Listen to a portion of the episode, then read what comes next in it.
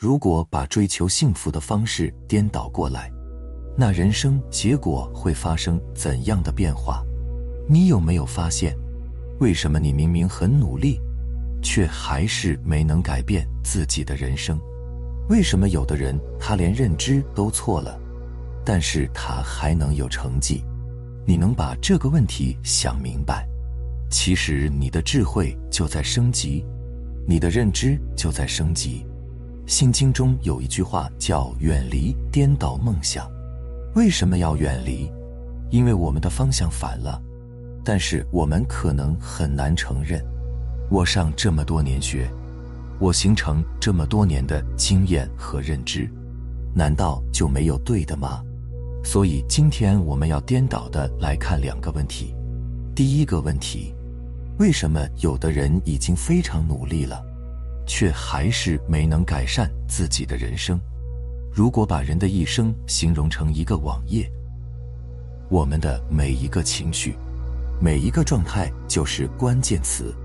当搜索引擎一搜索，就出现了一个网页，而这个网页的第一条、第二条，这就是我们人生经历中的大事。那么，这个网页为什么会呈现这个状态？它由什么决定？是不是由于你的搜索关键字决定？也就是说，你输入一个关键字，一点搜索，这个网页就形成了。那么，你搜的这个网页是本来就存在呢，还是临时生成的呢？其实它既本来存在，又是临时生成，因为这些信息本来就存在。但是，这个网页的组合是不是与你的关键字有关？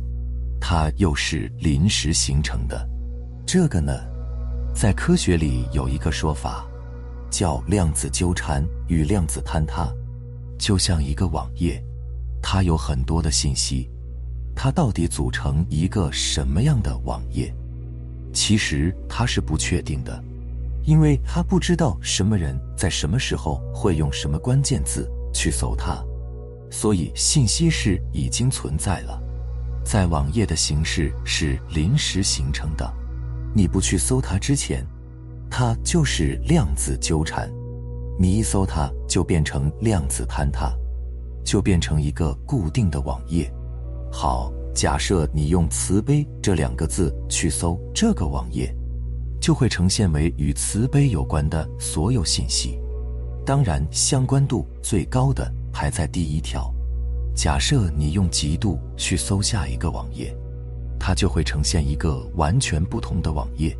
其实人生的命运跟这个搜网页是一样的，也就是说，当你起某个念、某个情绪的时候，你的网页已经固定了第一条、第二条、第三条，因为你的搜索关键字就没改过，所以尽管有新的信息出现，但人生结果。不会改变，所以这就是宿命论。而人生的业力，就是你会遇到好人多还是坏人多，你招感的善缘多还是恶缘多，大体就呈现这个状态。所以这就是为什么厉害的算命师傅能够算准你的未来。但是如果你的搜索关键词发生重大性变化，比如说逆转性变化。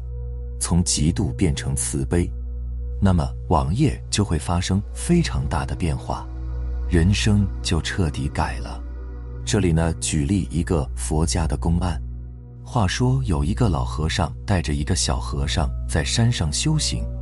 有一次，这个老和尚打坐的时候进入了禅定，在禅定中，他发现这个小和尚只有七天的寿命了。然后他出定之后呢？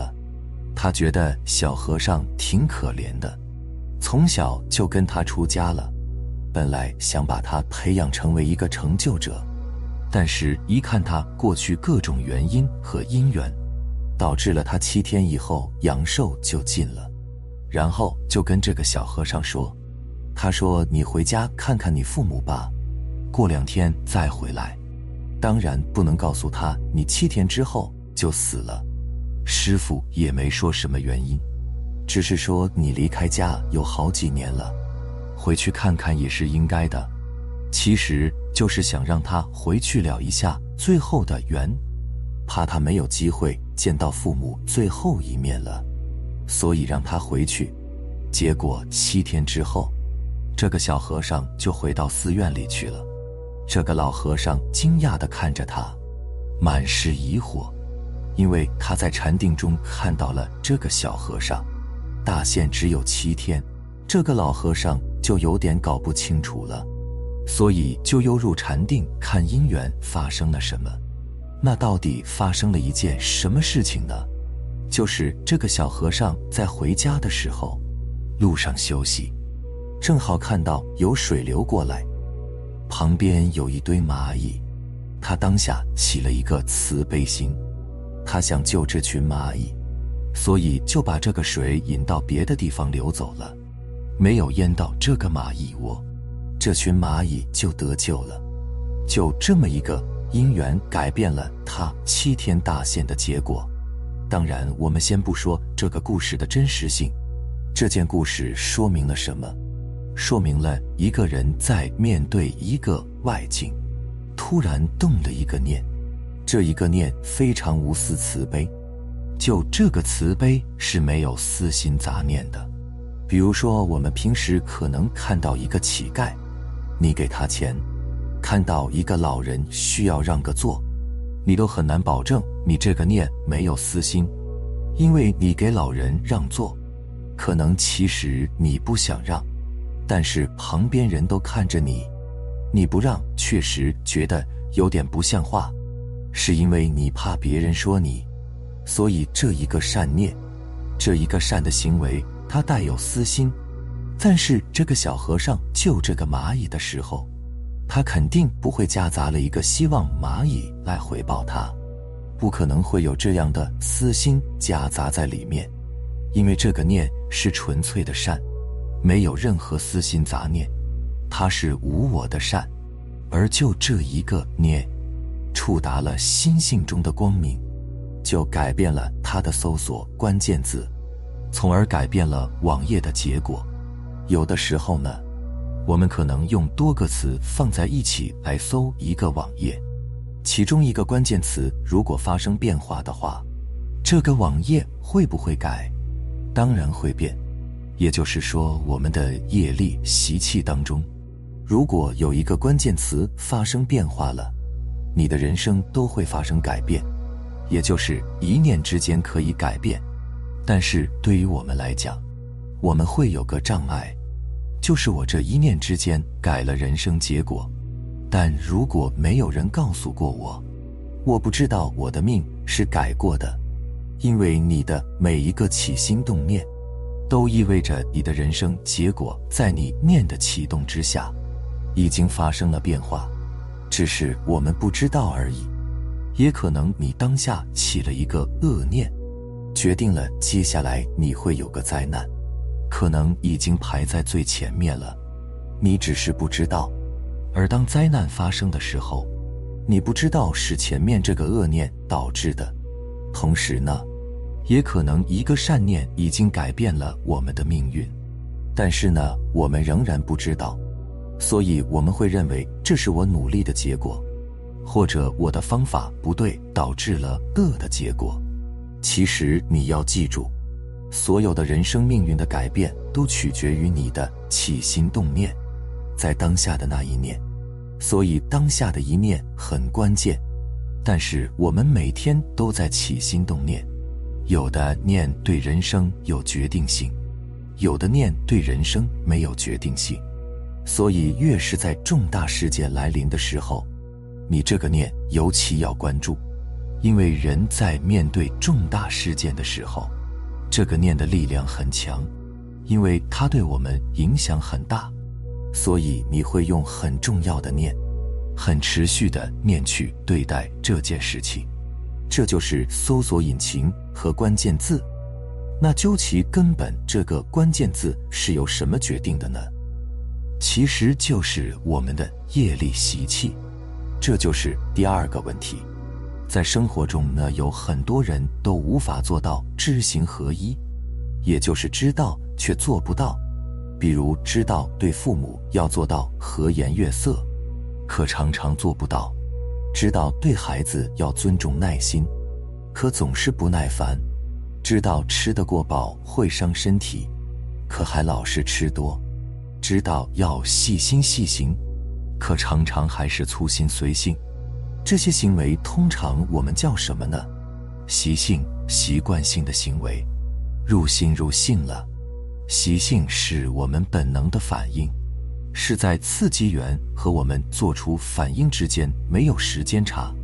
我们的相就是习性，习性贯穿在我们每天的衣食住行中，在我们的行住坐卧里，在我们的表情里，在我们的口气中，在我们的声调中。我们在做事时呢，如果时常着急，着急便是习性。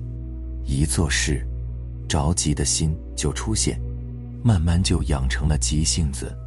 当着急的时候，内心是非常不自在的，因为想要快一点，走路快点走，说话快点说，炒菜火也比较大，希望快点熟。这份想快的心会让我们呢，失去了一次又一次享受当下的美好。比如走路快的时候，就看不到路边的风景了；说话快的时候，表达就不是那么清晰。如果别人没听明白，人与人之间可能就会产生隔阂。快呢没有错，只是心中着急的时候，慢慢演变为急于求成，再慢慢演变为急功近利。急功近利的人呢，往往心胸狭隘。难以容下他人，情绪也不稳定，而性子慢的人做事容易拖拉、磨磨蹭蹭的，心中有太多的束缚，做起事情来不利落，说起话来反反复复，有时讲了很多话还没到重点。如果习性不改，命运就像火车的轨道一般，日复一日，年复一年，朝着一个方向开。性子急有性子急的命运，性子慢有性子慢的命运。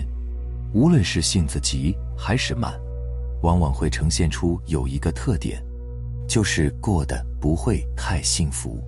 习性不改呢，结果就不会改，命就不会改。关键字已经坚固了，谁也改不了。一个人的习性要想改变呢，你劝是没有用的。除非他自己想改，自己不想改，别人怎么劝都没有用，因为因果是有时效性的，他看不见就总觉得不存在，因为短时间看不见，就会让人觉得自己会侥幸会是例外，所以你不要去劝他。人命之所以难改，就是因为他有坚固的习性，而实际上我们每个人要改变对方。你只需要做一件事情，就是给他促缘，创造一种因缘，让他自己认识到我要修行，让他自愿改变他的习性，他自己必须要有这样一个信念。那习性怎么改呢？首先要明白，我们每个人都是自己命运的导演和演员，这部命运大戏的进程和自己有关，其他的一切人事物境。